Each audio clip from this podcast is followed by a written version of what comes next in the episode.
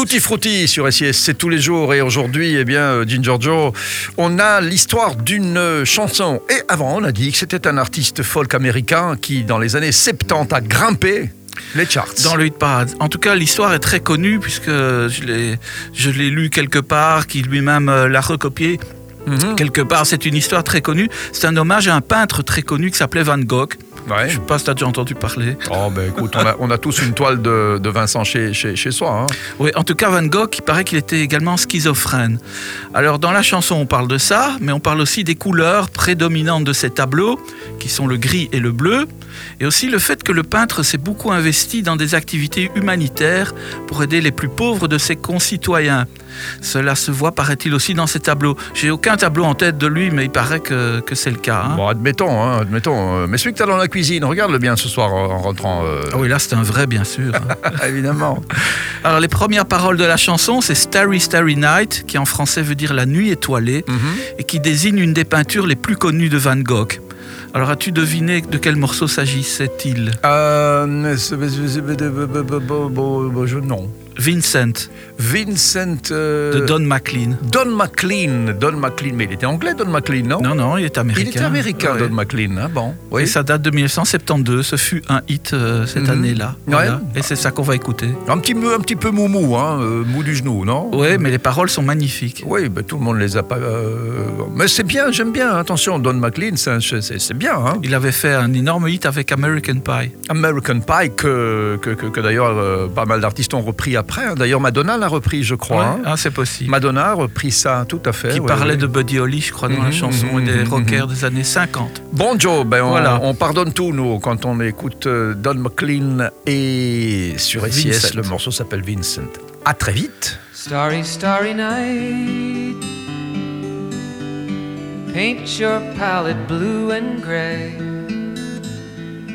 Look out on a summer's day with eyes that know the darkness in my soul. Shadows on the hills. Sketch the trees and the daffodils. Catch the breeze and the winter chills in colors on the snowy linen land. Now I understand what you tried to say to me, and how you suffered for your sanity, and how you tried to set them free. They would not listen, they did not know how. Perhaps they'll listen now. Starry, starry night. Flaming flowers that brightly blaze. Swirling clouds in violet haze. Reflect in Vincent's eyes of china blue. Colors changing hue. Morning fields of amber grain. Weathered faces lined in pain are soothed beneath the artist's loving hand. Now I understand what you tried to say to me, and how you suffered for your sanity, and how you tried to set them free. They would not listen, they did not know how. Perhaps they'll listen for they could not love you. But still, your love was true. And when no hope was left inside on that starry, starry night, you took your life as lovers often do. But I could have told you, Vincent. This world was never meant for one as beautiful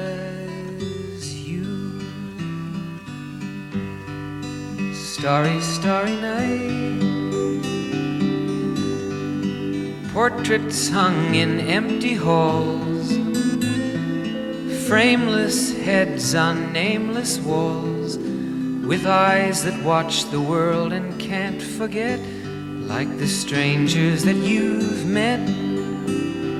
The ragged men in ragged clothes, a silver thorn, a bloody rose, lie crushed and broken on the virgin snow.